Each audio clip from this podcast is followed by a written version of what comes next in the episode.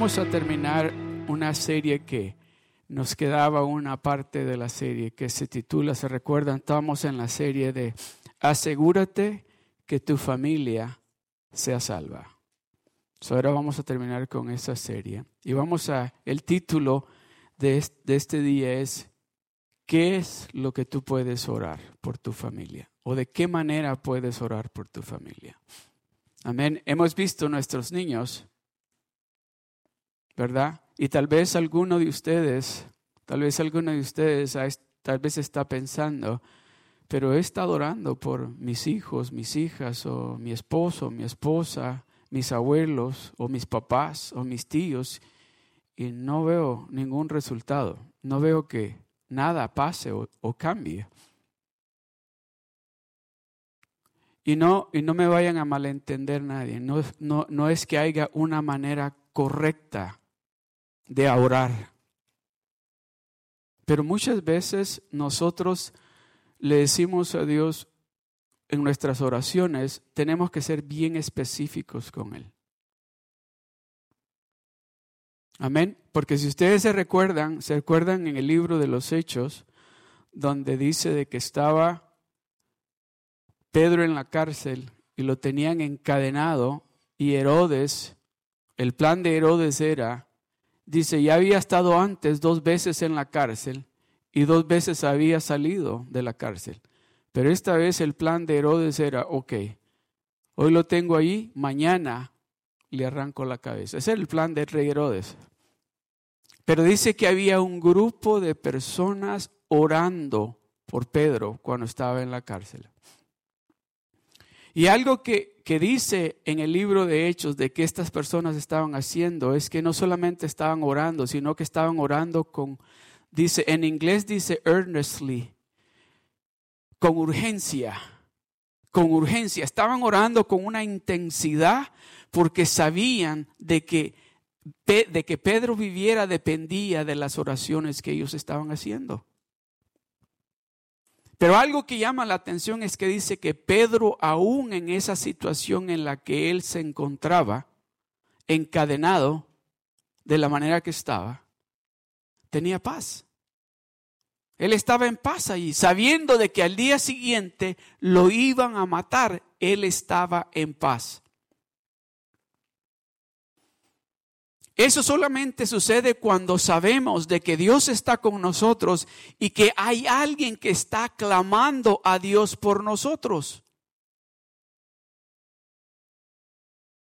Tal vez aquí va a haber, ah, todos tenemos tal vez uno o más familia que decimos, hemos estado orando por él, por ellos. Y les decimos, vamos a la iglesia y se burlan de nosotros. O nos dicen, pero ¿para qué voy a hacer yo a la iglesia? Aburrido estar ahí con ustedes. Y nos hemos dado tal vez hasta cierto punto por vencido y tal vez hemos dicho, ay, contigo no hay solución. Tú nunca vas a cambiar. Tal vez ha salido eso de nuestra boca.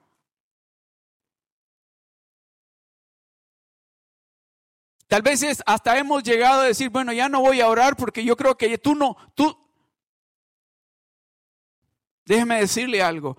Cuando usted se da de cuenta que es algo urgente, usted no va a parar de orar, aunque cuando lo que usted esté mirando es todo lo contrario a lo que usted espera. Pedro estaba en la cárcel, Pedro sabía que se iba a morir, los que estaban orando por él sabían de que al siguiente día lo iban a matar, pero eso no lo detuvo de seguir orando por él, con fe, sabiendo. Y Pedro Pedro tenía tanta paz en él porque él sabía, ahorita se rompen estas cadenas. Ahorita mismo se rompen estas cadenas.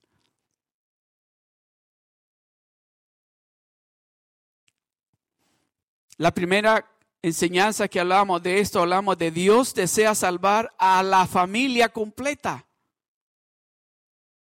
Dios quiere salvar a toda nuestra familia.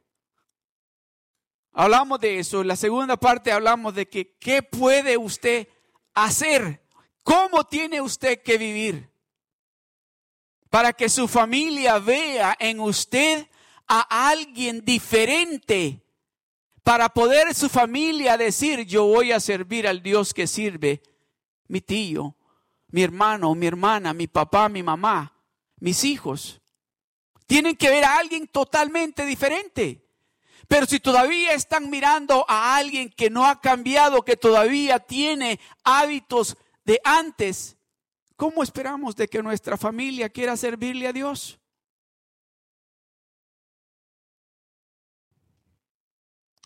Y luego hablamos la siguiente, la siguiente enseñanza era de qué podemos decir, qué tenemos que decir, cómo tenemos que hablar.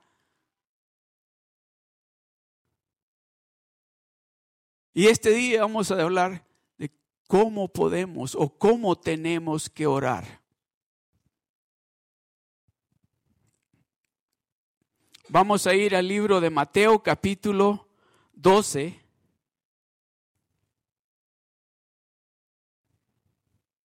Mateo capítulo 12. Del, vamos a leer el verso 28 y el verso 29.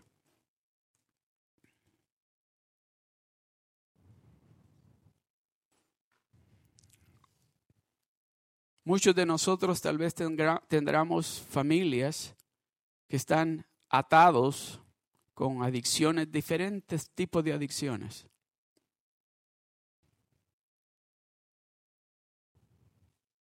Y tal vez eso cuando vemos que siguen en ese mismo tipo de vida nos hace darnos por vencidos y es la palabra correcta. Que decimos, pues, ya para qué, ya y, nos, y, hemos dicho esa frase, bueno, yo creo que ya tú no vas a cambiar, yo creo que tú vas a ser de esa manera, yo creo que tú vas a vivir en esa manera, de esa forma. Pero oiga lo que dice la palabra de Dios, dice, pero si yo por el Espíritu de Dios echo fuera los demonios, ¿cuáles demonios? Esos demonios que tienen atados a nuestra familia con adicción a las drogas, a la pornografía, al sexo, a toda esa inmundicia del mundo. Dice, pero si yo por el Espíritu de Dios echo fuera los demonios, ciertamente ha llegado a vosotros el reino de Dios.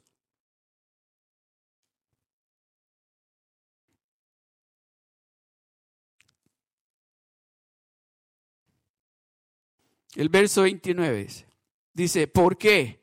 ¿Cómo puede alguno entrar en la casa del hombre fuerte y saquear sus bienes si primero no le ata.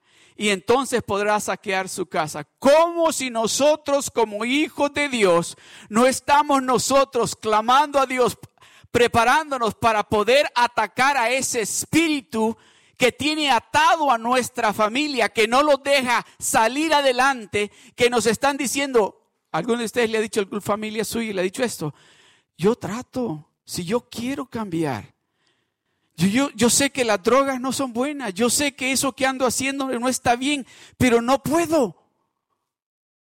Alguien tiene que tomar esa, esa, esa, eh, ¿cómo se dice? esa fuerza espiritual y decir, no, ese espíritu se va a tener que ir. Ese espíritu lo vamos a agarrar y lo vamos a atar y lo vamos a someter porque no puede tomar control de mi familia.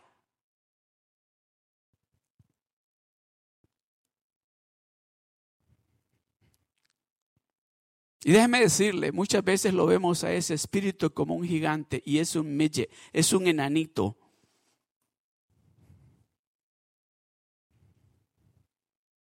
Pero mientras usted no entienda lo importante, el hermano Blue decía, me gustó lo que dijo lo último, dijo, we need to understand, tenemos que darnos de cuenta de que Cristo está a la puerta.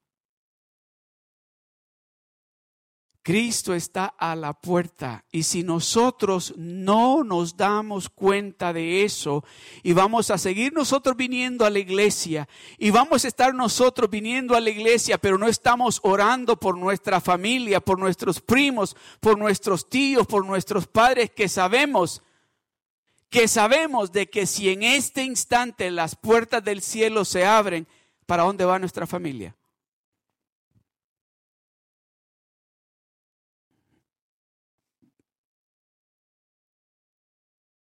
Primera de Juan capítulo 5, verso 19. Mire lo que dice. Sabemos, dice, que somos de Dios, nosotros. Sabemos que somos de Dios. Y el mundo entero está bajo, ¿qué dice? El maligno, el diablo tiene, ha tomado posesión del mundo entero. Y ahí están incluida nuestra familia, nuestros hijos, nuestros padres, nuestros hermanos. ¿Qué está haciendo usted? ¿Qué está haciendo usted por ese hermano, por esa hermana, por ese tío, por ese papá? ¿Qué está haciendo usted?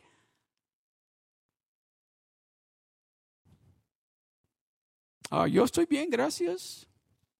Yo vengo a la iglesia. Yo sé que yo, si yo, ah, yo sé que si Dios viene, yo me voy para el cielo. ¿Eso está haciendo usted?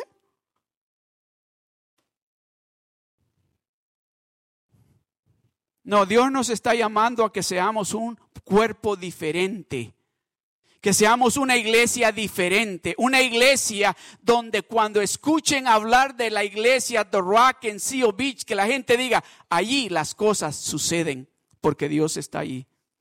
Porque hay un grupo de personas que oran todos los días, no solamente por ellos mismos, oran por su familia, oran por su vecindario, oran por su ciudad, oran por las, el, ¿cómo se dice? el condado donde viven, están orando constantemente. ¿Sabe por qué nuestra familia no están aquí?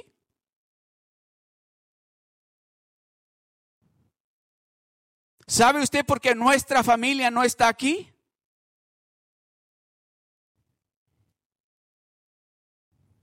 Déjeme decirle, cuando esa, esa familia, esas personas estaban orando por Pedro, ellos estaban creyéndole a Dios que Pedro iba a salir de la cárcel y que iba a llegar y a tocarle en la puerta. ¿Está creyendo usted de esa manera? ¿Está orando usted de esa manera? Parece que los estoy regañando, pero no los estoy regañando. No, yo nada más quiero que, que capten esto, que es de vital importancia. Todos tenemos seres queridos, seres que amamos, que no queremos que si ahora viene Cristo, se vayan al infierno.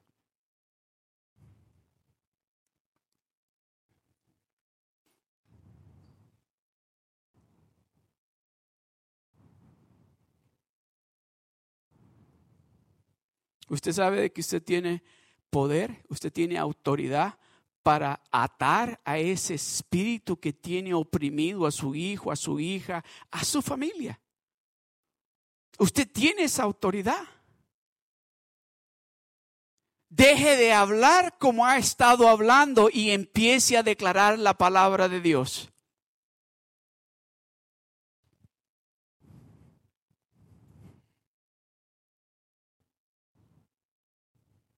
Deje de hablar como ha estado hablando y empiece a declarar la palabra de Dios. Y declárela con toda la autoridad, creyéndole a Dios de que Dios va a hacer lo que Él está prometiendo a usted que Él va a hacer.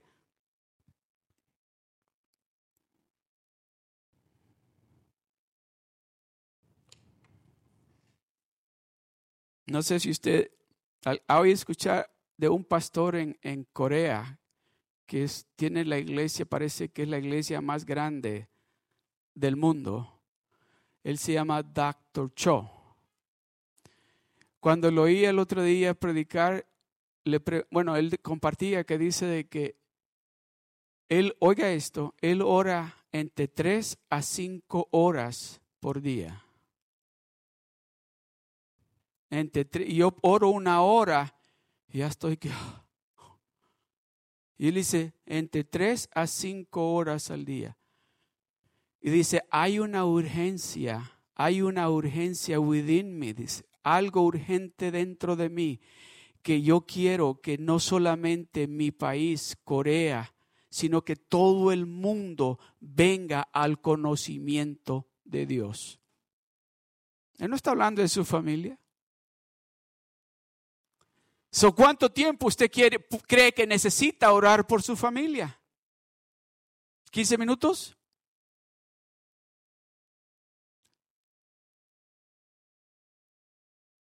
Ah, pero es que usted no sabe, pastor, yo por ese no, no me dan ganas ni de orar. Por ese tiene que orar hasta 3, 4 horas. O por ellos. Tenemos que orar, tenemos que pedirle a Dios. Mire lo que dice Mateo 16, el verso 19.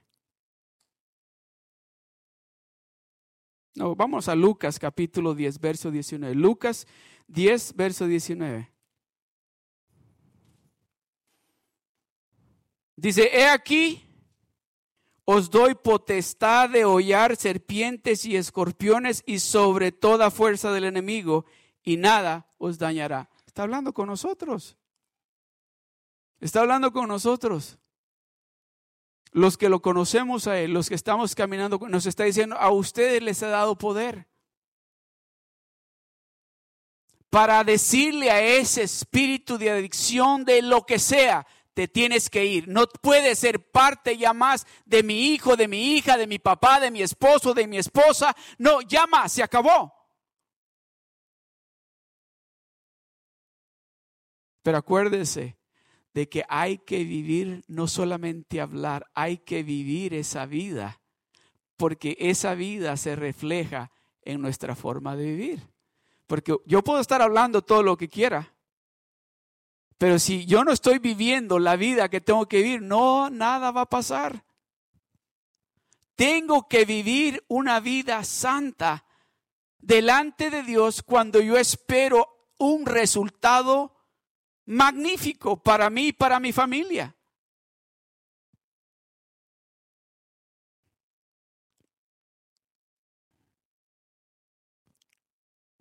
Ok.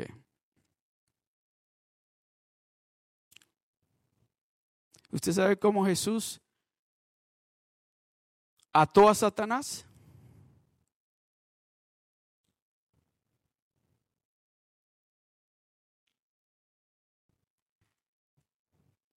Jesús no llegó a decirle, ¿sabes qué? Yo te digo que te vayas. No llegó a decirle así. Escrito está. Cuando el diablo vino y déjeme decirle, el diablo creyó, dijo, ahora que tiene 40 días sin comer, que está débil. Oiga, una pregunta. ¿Usted cree que fue un encuentro entre Jesús y el diablo? O sea, que el diablo estaba enfrente a Jesús. Porque déjeme decirle, cuando esa voz que usted escucha y que le dice, that's okay for you to do that. Nobody's watching you. All you hear is the voice. You don't see the devil right in front of you telling you, come on, man. That's the moment that you need to speak up. Not your emotions, not your own words, the word of God. Because Jesus said it, le dijo el diablo, escrito está escrito está. So, ¿Cómo entonces, si nos dan el ejemplo de cómo destruir a ese gigante, de cómo sacarlo, de cómo decirle, no tienes nada que hacer aquí en mi familia, con mi salud, con mis finanzas, con mi paz, con mi amor, con mi unidad en esta casa, ¿cómo lo vamos a hacer? ¿Tirando los platos? diciendo, a mí no importa, haz lo que tú quieras. ¿Cómo lo vamos a hacer? Mire lo que dice la palabra de Dios. Marcos capítulo 1, versículo 25 y 26 dice, pero Jesús le reprendió diciendo, cállate. Oh, hay que decirle inmediatamente, cuando empieza a hablar hay que decirle, te callas. Porque yo creo que cada uno de ustedes, lo creo así, cada uno de ustedes ya sabe distinguir entre esa voz que saben que no es la de Dios y la voz que es del enemigo. Y que viene y empieza a murmurarnos a nuestro oído. A esa voz tenemos que decirle inmediatamente, cállate. ¿Qué le dijo? Le dijo así, cállate y sal de él. Cállate y te va afuera. Cállate y te vas cállate y te vas. Marcos capítulo 1, verso 25. Pero Jesús le reprendió diciendo, pero Jesús le reprendió diciendo con autoridad, con autoridad. ¿Por qué? Porque él sabía quién estaba con él. Él sabía que él había tomado tiempo en la presencia de Dios. Él sabía que él tenía el poder para poderle decir a ese espíritu, y te vas. Cállate y sal de él. El verso 26 dice, y el espíritu inmundo, el espíritu de adicción, el espíritu de las drogas, el espíritu de la pornografía, el espíritu de todo eso sucio, el espíritu inmundo, sacudiéndole con violencia y clamando a gran voz, salió de él. O oh, déjeme decirle, vamos a tener que orar y vamos a ver que va, se va a sacudir, pero se va a tener que ir, porque no se puede aguantar ese espíritu ante la presencia de Dios y el poder de Dios. Que me voy a apurar. Segunda de Timoteo capítulo 2, verso 25 al 26.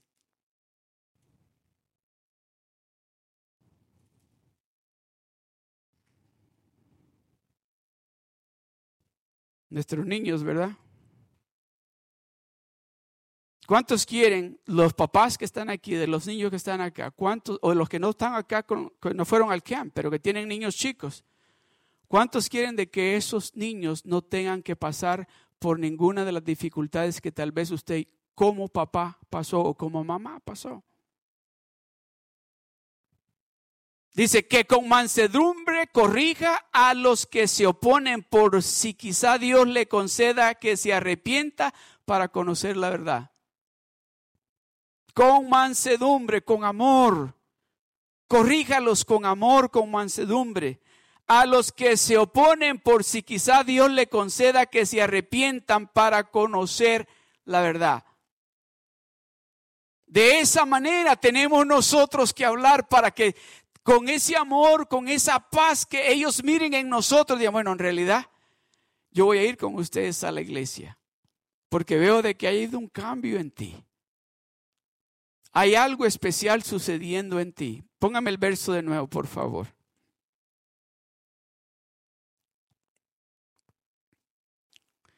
Que con mansedumbre corrija a los que se oponen por si quizá Dios le conceda que se arrepientan para conocer la verdad. El verso 26. Y escapen del lazo del diablo en que están cautivos a voluntad de él. ¿Se da cuenta el poder que tienen sus oraciones y sus palabras?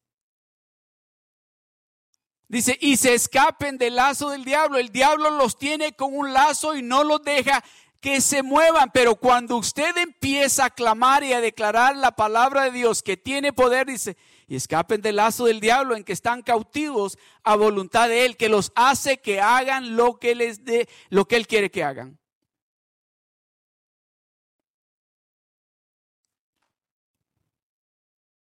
Hay que saber cómo derribar fortalezas hay que saber cómo derribar fortalezas, porque no es porque usted es inteligente, no es porque usted tiene dinero, no es porque usted fuerte va a derribar esas fortalezas, no. Esas fortalezas espirituales que tienen, que, oiga, déjeme decirle, que han venido alrededor de nuestros seres queridos y los tienen pero atados. Que se hacen para allá, lo jala, se hace para acá, lo jala, porque los tienen agarrados de los pies, de las manos, Quieren abrir los ojos para mirar bien, no pueden porque se los cierran. Quieren hacer así para escuchar la voz de Dios y viene y se le tapa el oído.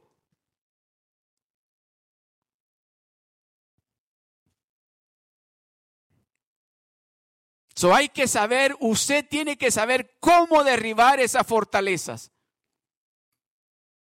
Mire lo que dice en 2 de Corintios capítulo 10, verso 3 y 5. ¿Listos? Mira lo que dice, porque pues aunque andamos en la carne, no militamos según la carne. Déjenmelo ahí, por favor.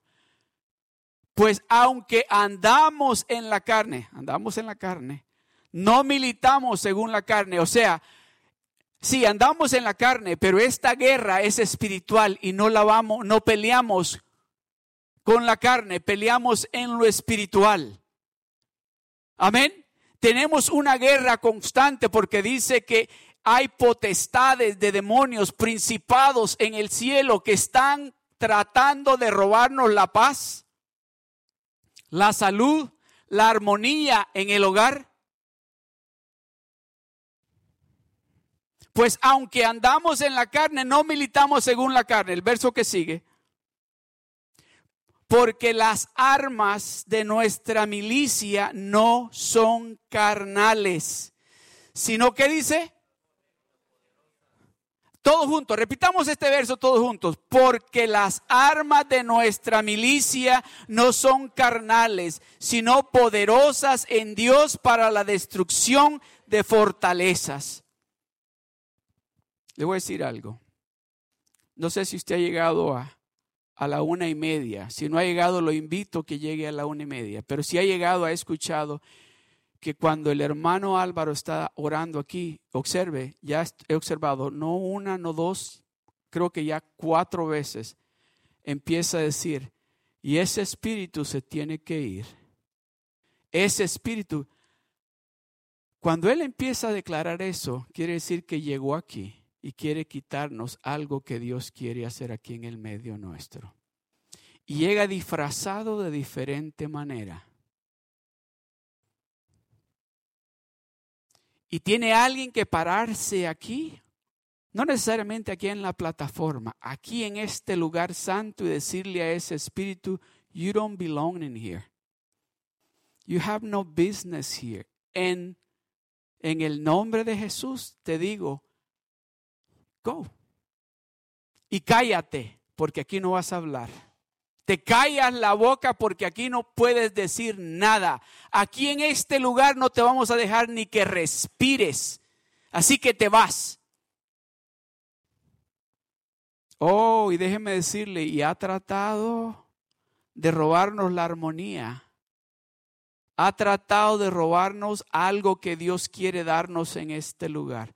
Pero ya lo descubrimos. al instante que lo sentimos, le decimos, get out in Jesus' name. Get out. ¿Cuántos están creyendo de que en este lugar, en este lugar, Dios va a hacer cosas grandes? Cosas grandes Dios va a hacer para usted y para su familia. Pero Dios quiere de que cuando usted llegue a este lugar, ya que se esté estacionando, no, no, no, no, no. En el momento que usted sale de su casa, usted tiene que empezar a declarar bendición, usted tiene que empezar a declarar vida, usted tiene que empezar a decir, Señor, este es el día. Este es el día donde vamos a experimentar tu poder de una manera sobrenatural.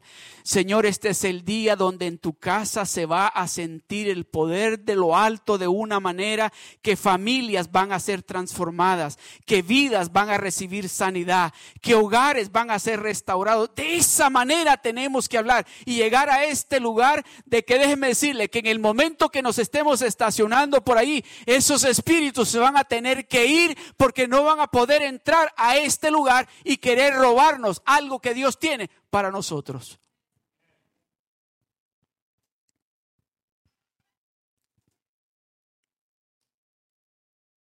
Leamos de nuevo el verso 5, todos juntos derribando argumentos, todos juntos, derribando argumentos y toda altivez que se levanta contra el conocimiento de Dios y llevando cautivo todo pensamiento a la obediencia a Cristo.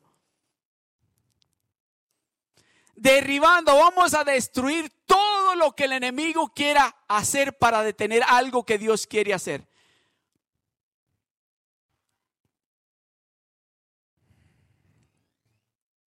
Van a haber momentos de que al subirse al carro o tal vez al salir del baño en su casa va a escuchar esos argumentos. Que tal vez cuando escuche esos argumentos usted va a decir, I don't want to go to church. Tal vez se va a salir de su boca esto. Me quitaste el deseo de ir a la iglesia. Eso es lo que el diablo quiere. Eso es lo que ese espíritu quiere. Pero dice, derribando argumentos y toda altivez, todo orgullo, todo orgullo que se levanta contra el conocimiento de Dios que está en usted. Derribando, lo vamos a tumbar. Y llevando cautivo todo pensamiento a la obediencia a Cristo.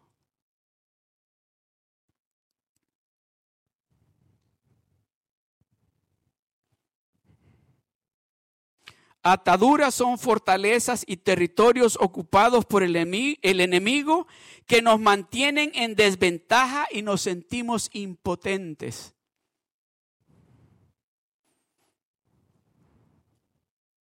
Efesios capítulo 4, verso 27 nos dice que no le demos lugar al diablo.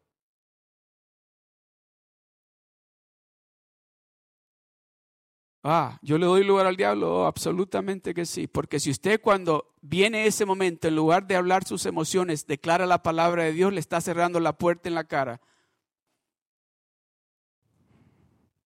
Pero todo lo hemos hecho de un modo u otro y el enemigo toma estos territorios y establece campos militares para atacar a las personas, porque nosotros le decimos, pasa adelante, aquí, aquí sí puedes quedarte. Bueno, aquí no puedes venir porque aquí oro, pero allá sí te puedes quedar.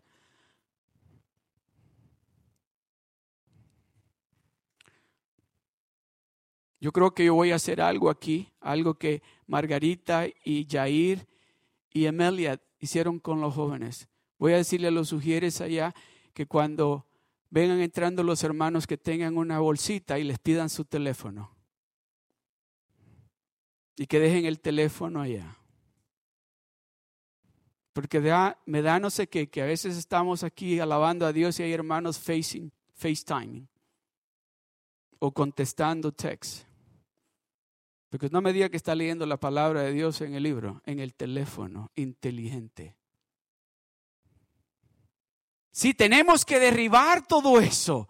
Si nosotros queremos experimentar lo sobrenatural, tenemos nosotros que darnos de cuenta que mientras sigamos viviendo de esa manera, el diablo se va a seguir riendo de nosotros y nos va a decir, vayan a la iglesia y así, sí, vayan ahí. Porque yo sé que solo lo hacen los domingos. De lunes a sábado yo hago con ustedes lo que me da la gana. Ahí los tengo en FaceTime, ahí los tengo en Twitter, ahí los tengo viendo películas pornográficas en la, en la, computadora, ahí los tengo viendo cosas en la computadora que no tienen que ver. Sí, vayan a la iglesia de esa manera. No, Dios nos está llamando a que seamos la luz del mundo. Dios nos está diciendo que nosotros somos la sal del mundo. ¿Cómo vamos a ser la sal y la luz para nuestra familia si estamos viviendo una vida impura?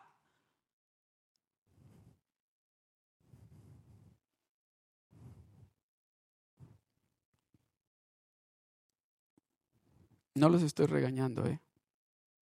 Nada más le estoy diciendo Mire lo que sigue. El alcoholismo, la droga, la drogadicción, a medicamentos, el orgullo, el, todos son espíritus. Tenemos que derribar eso. El amor al dinero, la pornografía, inmoralidad sexual como el adulterio, fornicación y homosexualidad, egoísmo, redes sociales son una tubería de maldad.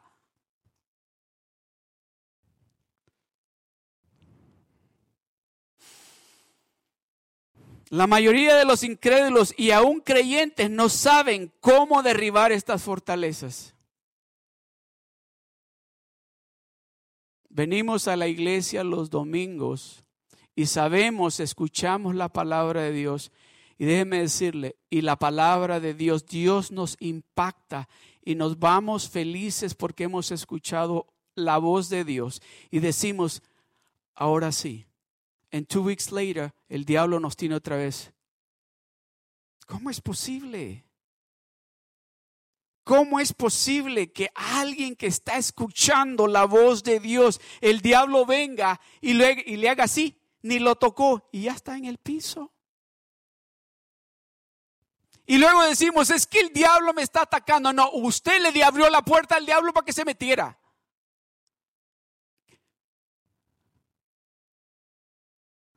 ¿Quién tiene el poder? ¿El diablo o usted? ¿A quién le dio el poder Dios? ¿Al diablo o a usted? Entonces, usted tiene que tomar, pararse y decir, no, no, no, no, se acabó, se acabó, de ahora en adelante se acabó. Y empezar a hablar la palabra de Dios, empezar a declarar esa palabra con autoridad.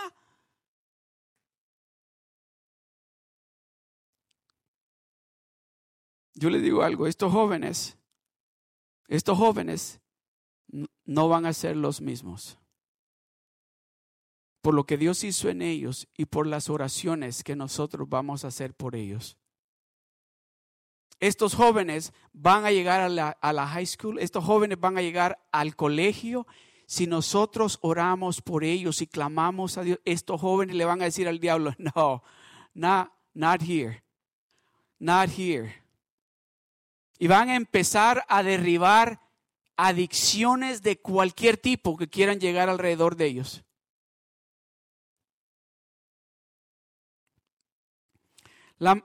Las, almas, las armas de milicia que Dios nos ha dado a los creyentes son mucho más adecuadas para nosotros.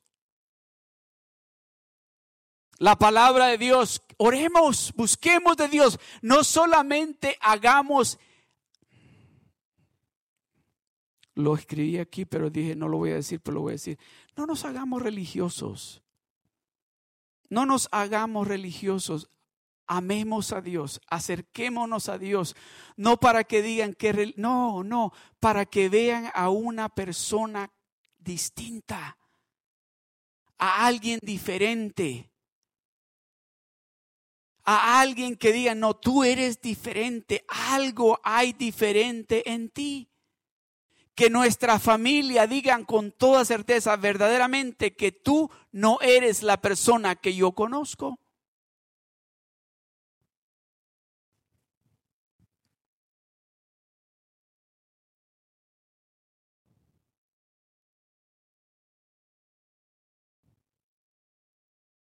Entonces, ¿cómo derribamos esas fortalezas?